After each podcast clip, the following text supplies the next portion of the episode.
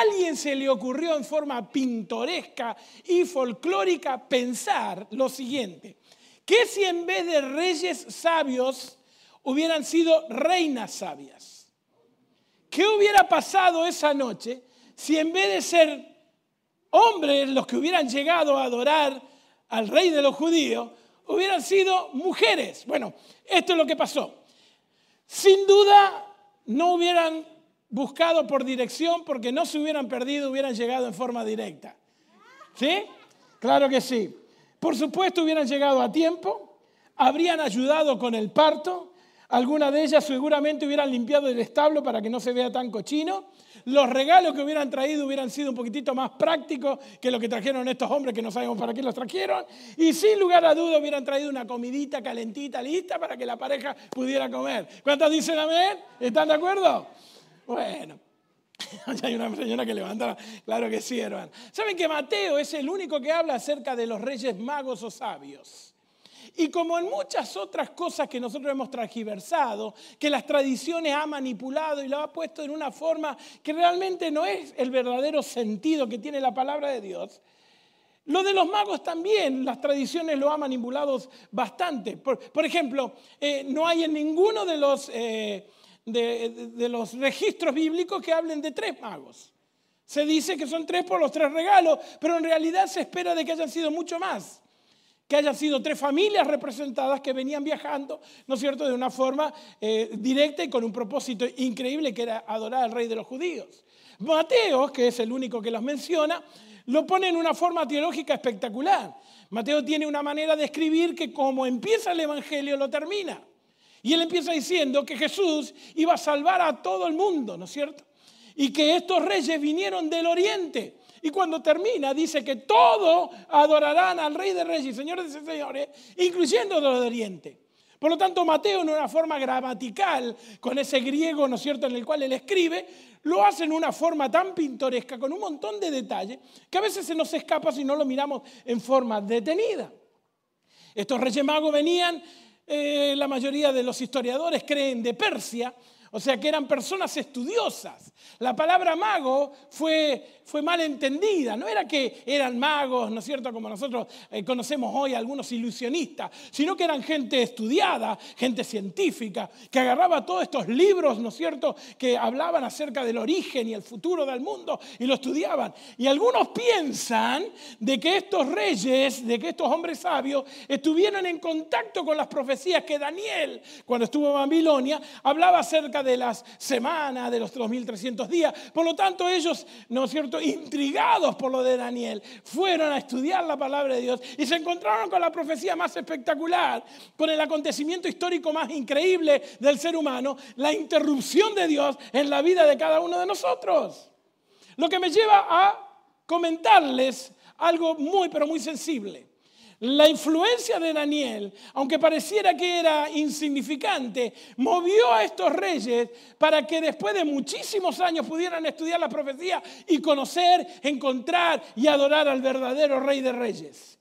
No menosprecie las cosas cotidianas que usted hace, el ejemplo que usted da. Porque hay gente que está mirando, hay gente confundida que no sabe dónde buscar. Hay gente que está lastimada, que no sabe dónde encontrar sanidad. Y un acto suyo, una palabra, una mirada, un gesto, una posición, puede cambiar la historia y el destino de alguien.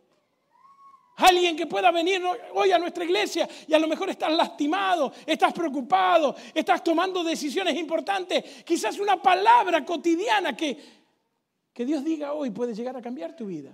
Fíjense cuán cotidiano de que estos reyes llegan a Belén guiados por una estrella. La estrella era el GPS de aquella época.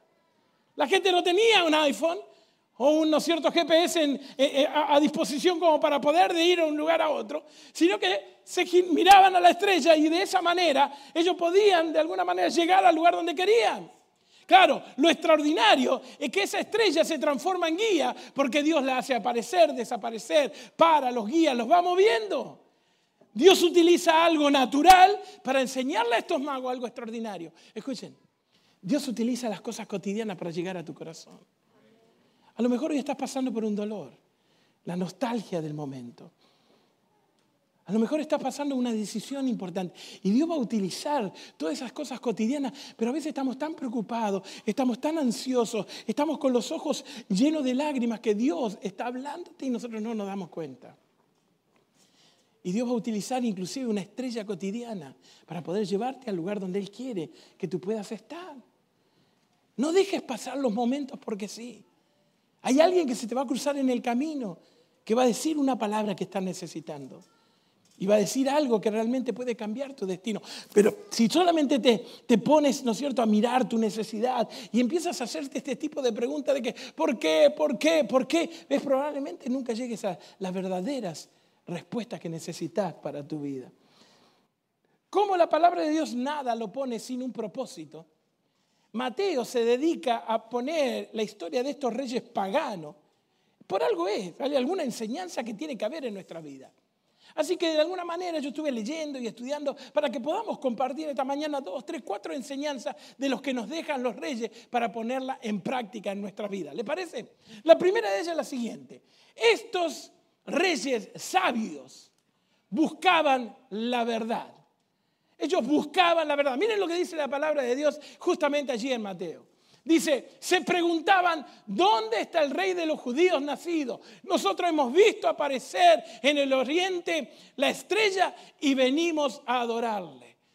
Lo primero que aprendemos acerca de estos reyes es que ellos buscaban la verdad, no opiniones, no especulaciones, no tradiciones, no lo que dicen las medias sociales, ellos buscaban la verdad. Y saben una cosa, muchos de nosotros hoy en día tenemos que ser como los reyes, tenemos que buscar la verdad, porque cuando encontremos la verdad te va a ser libre libre de ansiedad, libre de preocupaciones, no de, tener la seguridad de que Dios está en control, no una despreocupación indiferente como negando la realidad, sino que al contrario, sabiendo de que cuando yo encuentre la verdad y aplique la verdad y viva la verdad, mi vida va a ser extraordinaria.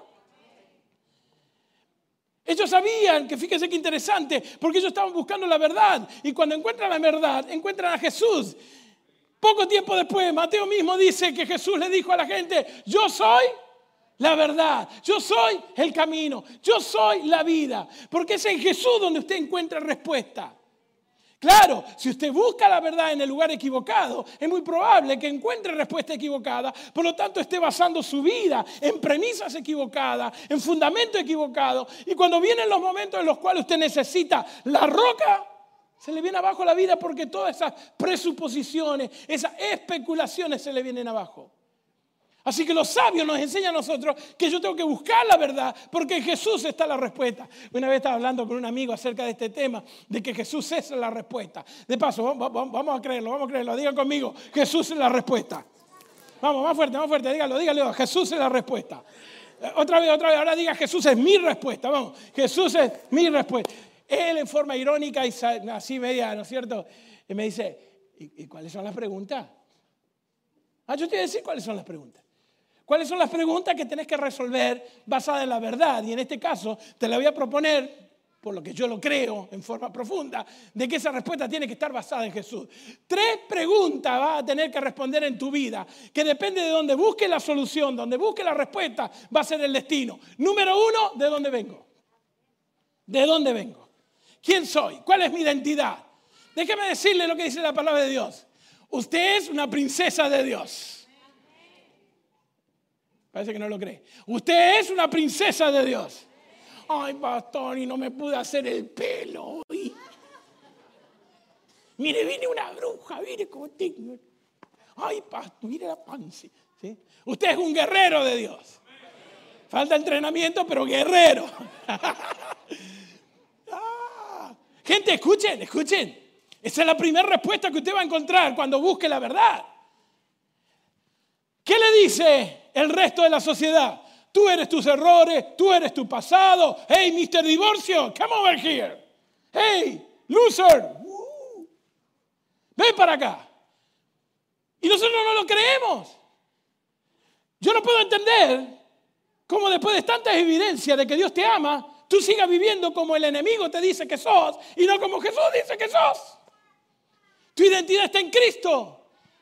Eres sanado, perdonado. eres bendecido, eres puesto aquí en esta tierra con planes extraordinarios, tu identidad está sellada en Cristo Jesús. No creas la mentira, tus errores no te definen, tu pasado no te define, todo lo que te define es lo que Dios piensa acerca de ti. Por lo tanto, cuando tú busques la verdad, te vas a encontrar y cuando te mires al espejo, va a decir, Dios tiene mucho trabajo en mí, le falta bastante, pero aquel que comenzó la buena obra la va a terminar. Y cuando Él termine, yo voy a ser realmente como Dios quiere que sea.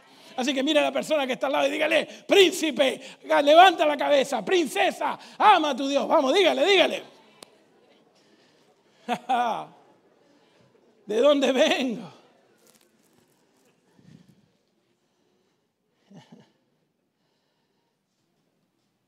¿Para qué estoy en la tierra? Es la segunda pregunta. ¿Para qué estoy en la tierra? Vos no estás acá para gastar 60 años de tu vida para una compañía, ni para hacer mucho dinero. Ojalá que hagas mucho dinero, ojalá, y nos pueda ayudar en todos nuestros proyectos, claro que sí. El mundo se mueve con dinero y tu dinero cuando está en las manos de Dios pasa a ser bendecido y santo. Uh. mientras esté en tus manos, va a ser líquido que se te escapa. ¿Ah? Esta, esta, semana fuiste a Walmart y viste que no te alcanzó para nada. Mire que déjeme, hacer una comparación. ¿Me permiten? Ustedes van al Walmart, van al Nostrum, van a los outlets. ¿Cómo se llaman los outlets allá?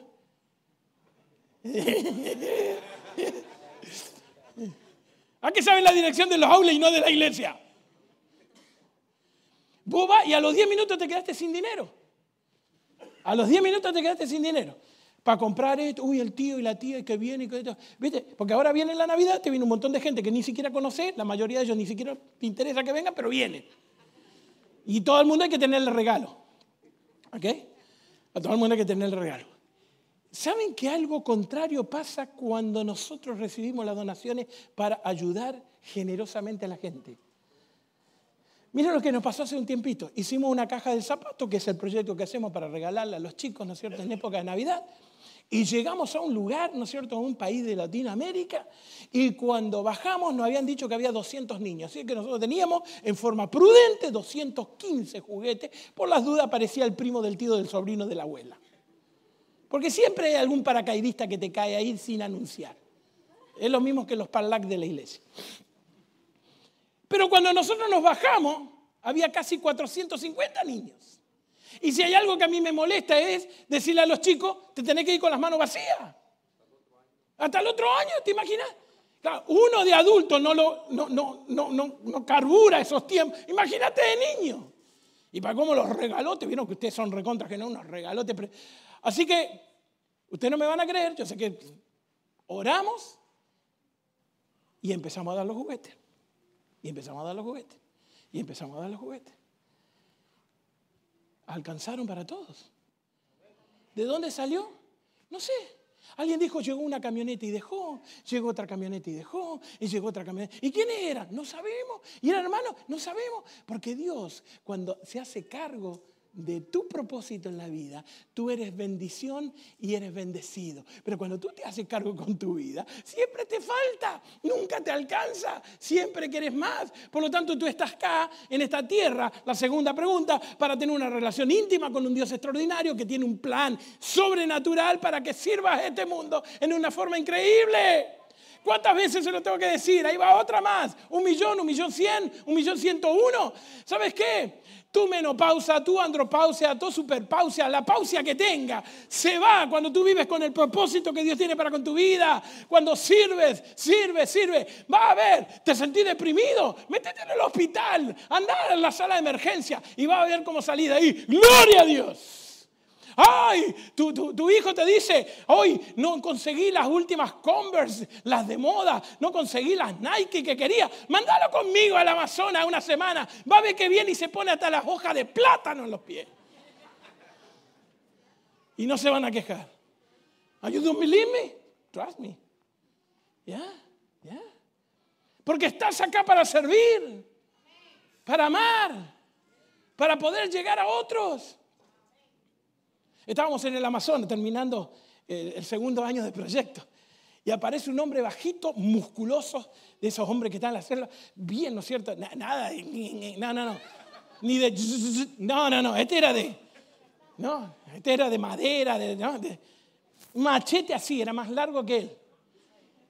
Y se para así con el machete y dice, ¿dónde está el encargado? Y yo miré para todo. A ver, ¿a quién íbamos a sacrificar? Y no había nadie. Se ve que todo el mundo se avivó y se metieron todos en la celda. Y le digo, yo señor. Y me dice, ¿qué le hizo a mi hijo? Y dije, uh". Les prometo, yo venir a morir al Amazonas. A machetazo. No me encuentra nadie. Me va a cortar en pedacitos. Me va a usar, me va a usar para carnada de boa, este mínimo. Me dice, ¿qué le hizo a mi hijo? Y yo lo miro y le digo, Señor, si usted no me explica, no, no, no, no, no, dice, ¿qué le hizo a mi hijo? Le digo, Señor, cálmese, vamos a hablar, mano en el machete.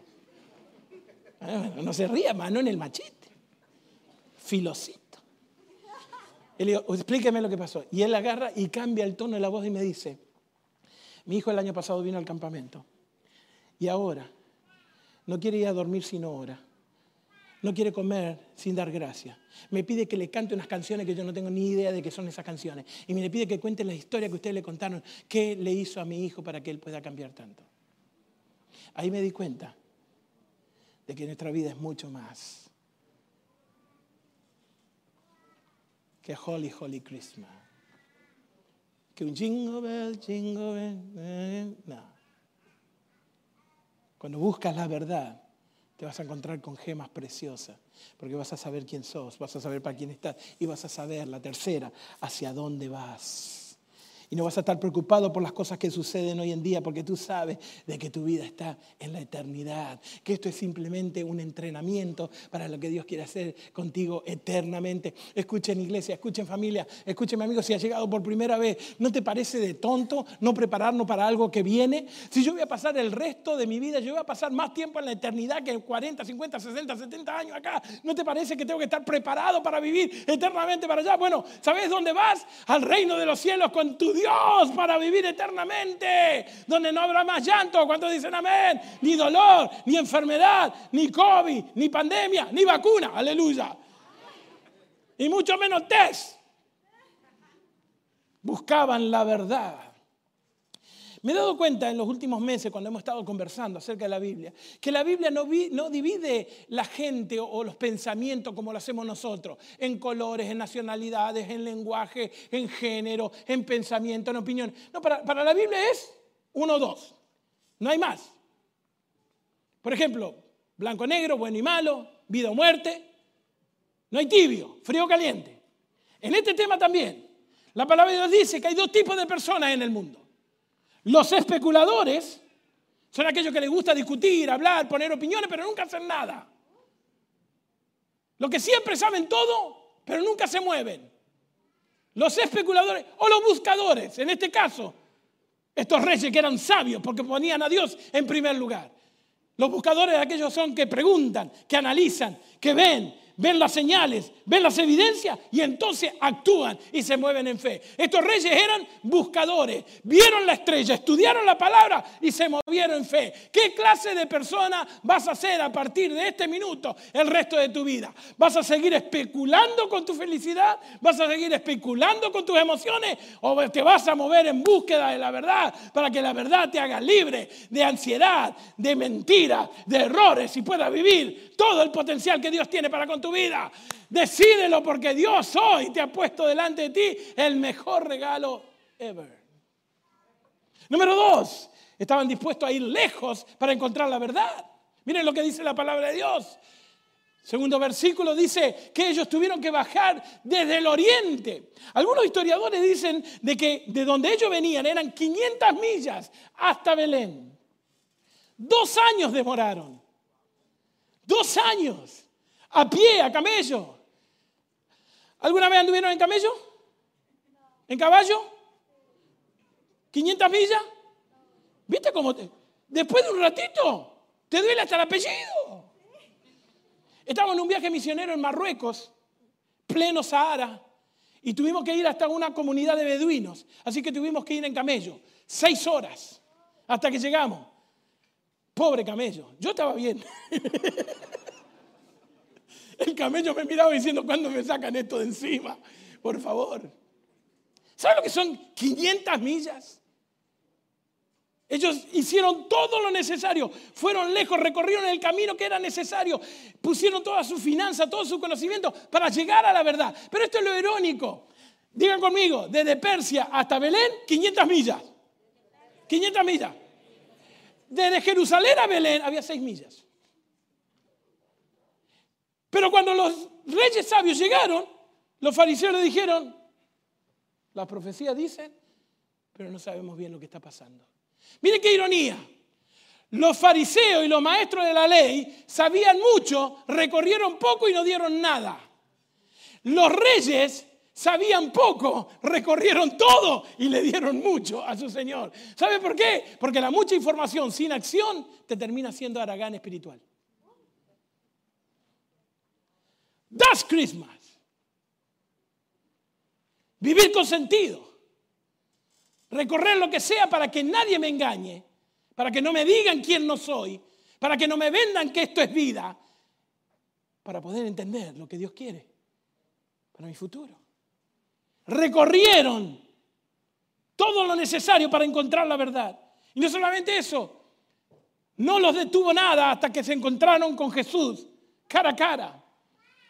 Había tormentas, tormenta de arena. A la mañana hace un calor infernal en los desiertos. A la noche un frío que te morís. Cuando llegaron a Jerusalén, ¿dónde vamos a buscar al rey? Tiene que ser en el palacio. Se encuentran con un grupo de fariseos, araganes, completamente anulados por tanta soberbia de conocimiento y la poca acción. Se encuentra con un Herodes, que era un mandilón de los romanos, porque lo único que él quería era mantener su estatus. Y era tan cruel, tan emocionalmente inestable, tan inseguro de su vida que tuvo que matar todo el mundo que estaba alrededor porque no quería competencia. Tenemos que entender de que nuestra competencia no es con el otro ser humano, es conmigo mismo. Es la mejor versión que yo puedo dar, diría Mandela. Es compararme quién soy yo ahora con un año atrás. Pero cuando llegan estos reyes y se encuentran en el palacio, evidentemente ellos nos dicen que eran sabios, que eran prestigiosos, que tenían influencia, pues no cualquiera franquea y llega delante del rey a preguntar. Y él, el mismo rey, trata de distraerlo, pero ellos dijeron, nada va a poder separarme del lugar donde yo quiero encontrar a Jesús. La pregunta es, ¿hay algo en tu vida que está parado en el medio, que no te deja llegar a Jesús y verlo cara a cara? Ellos dijeron, vamos a hacer lo que sea necesario con tal de encontrarlo a Jesús. Si esta semana tuviste un montón de problemas que no te deja ver a Jesús, que no te deja encontrar a Jesús, yo espero que esta mañana te puedas encontrar ese momento en alguna canción, en alguna nota, en alguna, en alguna frase, donde tú puedas encontrarte con Jesús. No deje que nada te detenga. Si el enemigo no te hace una mala persona, te va a hacer una persona preocupada, distraída, ocupada en cosas que no son necesarias. ¿Se acuerdan del sábado pasado? Pastor, la peor tragedia. No, no, no, la peor tragedia es llegar a los 70 y darte cuenta de que no viviste. La peor tragedia es llegar a los 70 y darte cuenta de que gastaste tu vida en cosas que fueron completamente vacías, que te quedaste sin, sin nada en la mano. Ellos no se detuvieron hasta que pudieron encontrarse cara a cara con Jesús.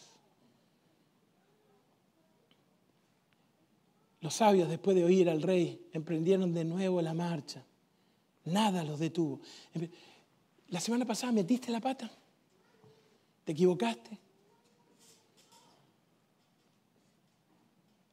La semana, semana, semana pasada te equivocaste.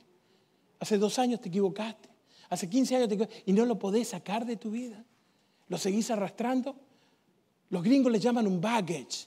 Hay personas de que se van cometiendo errores y van teniendo heridas y van teniendo malas decisiones y, la gente lo lastima y en vez de resolver la situación y seguir adelante, los van tirando para atrás, para atrás, en el baggage, en el baggage, en el baggage. Y hay gente que está caminando apenas porque es demasiado pesado. La verdad te va a hacer libre, tenés que encontrar a Jesús, pero no tenés que dejar que nada ni nadie interrumpa tu camino para verlo. Dice la palabra, los sabios después de oír al rey emprendieron de nuevo la marcha. Di conmigo, de nuevo. Di conmigo, de nuevo. Di conmigo, cierra tus ojos y di conmigo, quiero empezar de nuevo. quiero empezar de nuevo, quiero empezar de nuevo. Y la estrella que habían visto, escuchen, y la estrella que habían visto en el oriente los guió hasta que se detuvo sobre el lugar donde estaba el niño. Si te das por vencido, estás bloqueando el poder de Dios. Si sigues a pesar de las circunstancias, le está dando a Dios la oportunidad de dirigirte. Si tiras la toalla, estás limitando el poder del cielo.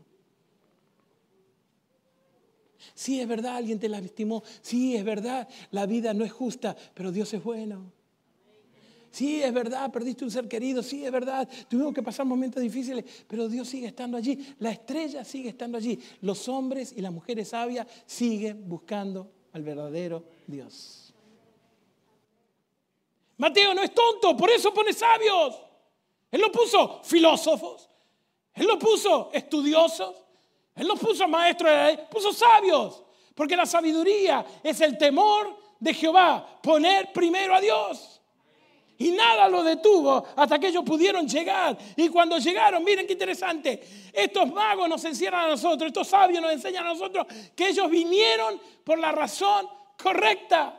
Dice la palabra de Dios lo siguiente, ellos vinieron por la razón correcta. A ver, vamos a poner otro texto. Vinieron para adorar a Dios. Dice, hemos venido acá desde lejos para adorar. Vinieron entonces en la casa, vieron al niño con su madre María y cayendo de rodillas, díganlo, díganlo conmigo, léalo, léalo fuerte. Lo adoraron. Pregunta, ¿me permiten meterme en tu, corazón un ratito? Pregunta, ¿a qué viniste hoy a la iglesia? ¿Saben? El, el punto es este. La palabra de Dios dice que las motivaciones, el único que las lee es Dios. Por eso nosotros como adultos hemos aprendido a disimular. Sábado a la mañana lo que hacemos es Biblia bajo el brazo, posición pastoral y entramos a la iglesia. Feliz, sábado, hermana. Dios le bendiga, le bendiga. ¿Todo bien? Claro, todo bien, aunque me estoy muriendo por dentro. ¿Cómo tuvo la semana? Fantástica. Por eso hemos aprendido a disimular. Por eso hemos aprendido a disimular. Porque tratamos de ocultar nuestra motivación. ¿A qué viniste a la iglesia hoy? No levantes las manos, pero te trajeron así de la pestaña. No, no quiero. Eh, vas. ¿Es because it's the right thing to do? o viniste con expectativas? Viniste acá, escúchame, escúchame, mírame, mírame, mírame. Viniste acá con la seguridad de decirle, Dios necesito un milagro. Necesito que al salir de la puerta, cuando Leo me diga, feliz sábado, que tenga una linda semana, yo me vaya con la seguridad de que mis hijos van a volver a casa. De que mis finanzas se van a mejorar. De que mis emociones van a poner, encontrar estabilidad y, balance. De que yo voy a poder tener fuerza emocional y espiritual. De que voy a poner, poner mi cabeza, ¿no es cierto?, en, la dirección correcta. O vine y y vine. Y nada más que vine.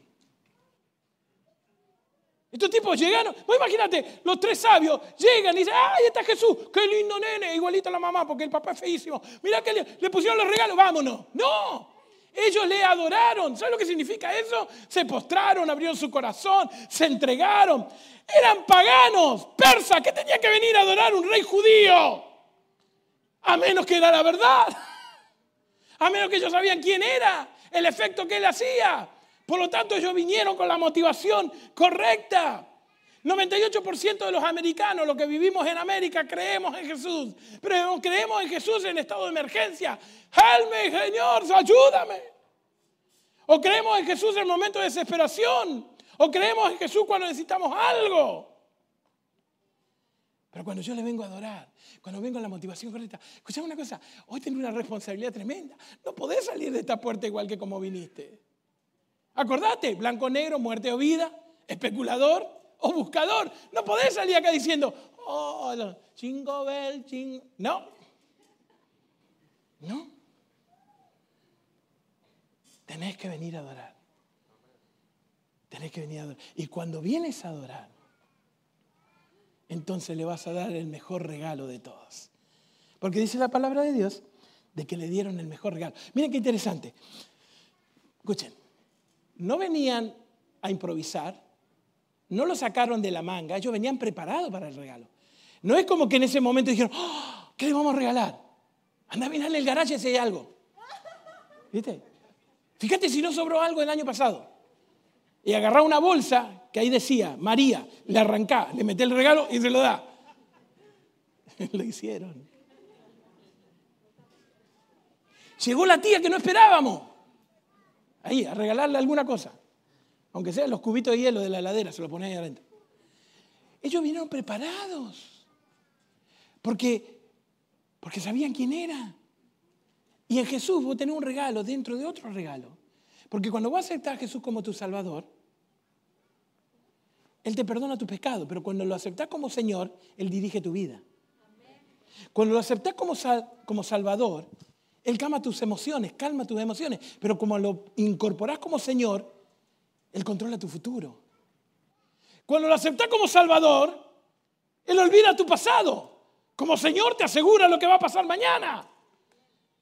Entonces es un regalo de otro, otro regalo. ¿Se acuerdan cuando le conté que este hombre vino a, su esposa el día de Navidad y le dijo, mi amor, te compré un regalo? Venía envuelto en papel de Walgreens. Mala noticia.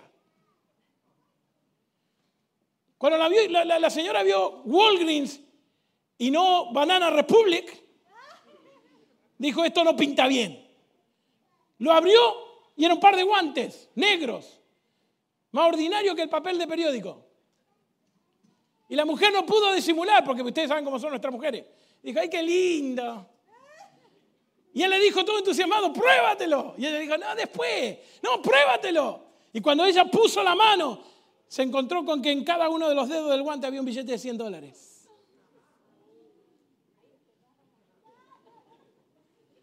¿Sabe la cantidad de gente que se queda con el Jesús del sábado a la mañana?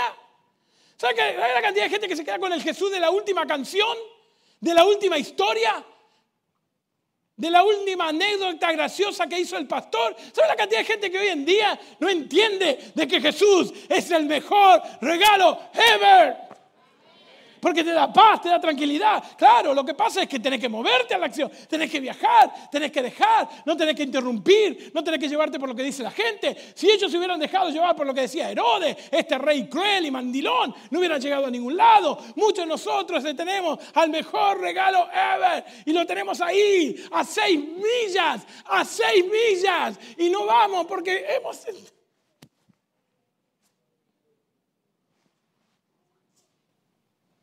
Tres regalos le dieron. Lo ayudaron a la pareja a poder sobrevivir en este momento en que ellos no trabajaban. Pero le regalaron oro. El oro solamente se le daba a los reyes. O sea que con su regalo ellos declararon quién era ese niño. Con lo que, lo que regalaron, afirmaron quién era ese niño con lo que regalaron, ellos aseguraron quién era ese niño. Y número uno, viene uno y dice, oro, porque eres el rey de reyes y señor de señores. Él controla y todo lo que pasa debajo de su dominio, nada pasa por casualidad. Dios nunca va a llegar tarde a tu vida, tampoco va a llegar temprano, va a llegar el momento en que tú le permitas que Él te regale el mejor regalo ever. Le regalaron incienso, una, una especie aromática que cuando se quema larga olor, utilizada solamente por los sacerdotes en los momentos más solemnes de adoración, porque ese niño iba a ser el que iba a interceder por ti, por mí. El enemigo dice, ¿cómo vas a tener a Gustavo si es un miserable, una basura? Es, mirá la, cantidad de, de pasado que... Y el Señor le va a decir, es verdad, me costó este loco. Pero yo soy su abogado defensor y por mi sangre lo declaro inocente de toda culpa. No por lo que yo hago, sino por lo que él hizo.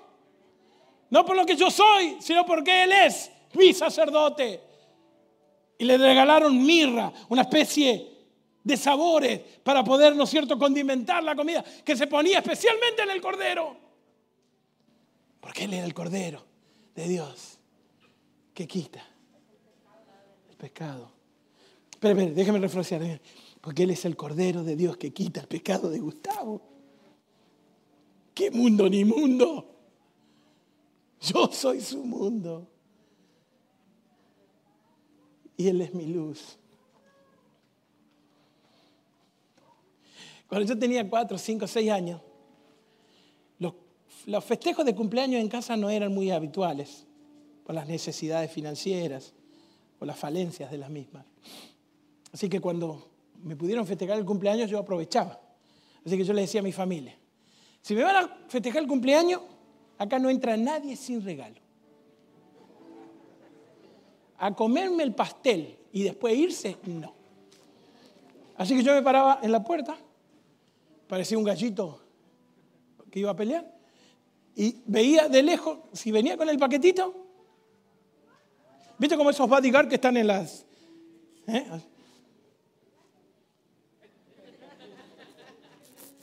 No, pero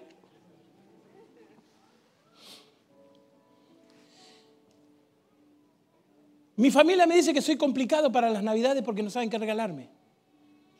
Porque mi respuesta es, no necesito nada, lo tengo todo. La, la verdad. Entonces yo me pregunto, ¿qué le regalas a un Dios que lo tiene todo? ¿Cuál es el regalo mejor ever? que lo tiene todo. Cuatro cosas. Le puedes regalar a un Dios que lo tiene todo, pero que no lo tiene todo. A Dios le faltan cuatro cosas. Una, tu confianza. Espera en Él y Él hará. No te desesperes, Dios está en control. No busques respuesta en el lugar equivocado. Número dos, Dios quiere tu, tu primer lugar. Primer lugar en tu corazón, en tus emociones, en tu vida, en tu tiempo. Dios quiere que le regales tu corazón. No sé lo que significa para alguno de ustedes. A lo, mejor es, es entregar tu vida a Jesús en el bautismo. A lo mejor usted que está sentado en la cocina, es desplomarse en, sus rodillas y aceptar que Jingle Bell no gonna cut it. It's not enough, es suficiente. Y Dios quiere que le regales tu vida para ayudar a otros, para bendecir. blanco, negro, frío, caliente. Hoy te vas a ir como un especulador.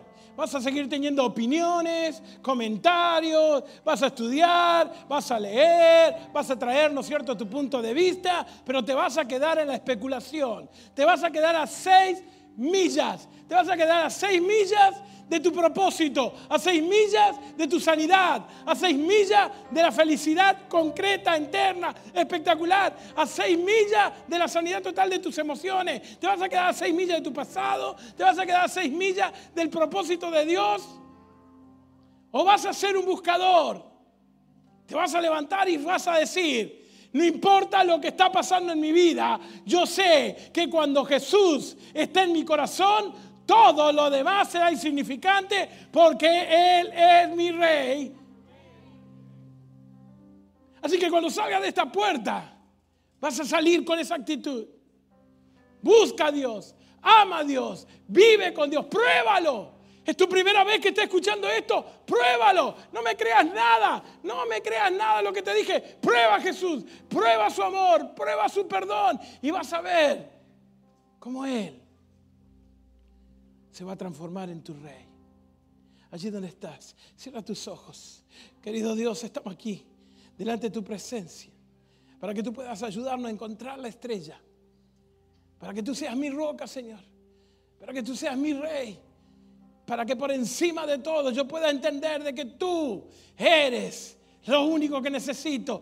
Responde, Señor, a mi petición, porque quiero amarte, quiero dedicarme a ti, quiero ser bendecido por ti. Por lo tanto, en este momento te pedimos en el nombre de Jesús que puedas obrar, que tu Santo Espíritu inunde este lugar, llene esta casa que cada uno de nosotros podamos sentir tu presencia. Y si así lo siente, empieza a levantar tu voz al cielo y decirle, Dios, sé mi roca, Dios, sé mi sustento. Levanta tu voz, levanta tu voz y clámala al cielo y dile, Señor, hoy yo quiero que tú puedas dirigir mi vida. Sana mis heridas, perdona mi pecado. Quiero ser un hijo tuyo, una princesa de Dios, porque lo pido, Señor, en el precioso, precioso nombre de Jesús delante de quien se arrodillarán todas las naciones y toda lengua cantará que tú eres fuerte en el nombre de Jesús. Amén. Gracias por acompañarnos. Recuerda que nos puedes seguir en nuestras redes sociales. Nos encuentras en Facebook y en Instagram como Fundación Smiles, dibujando una sonrisa a la vez.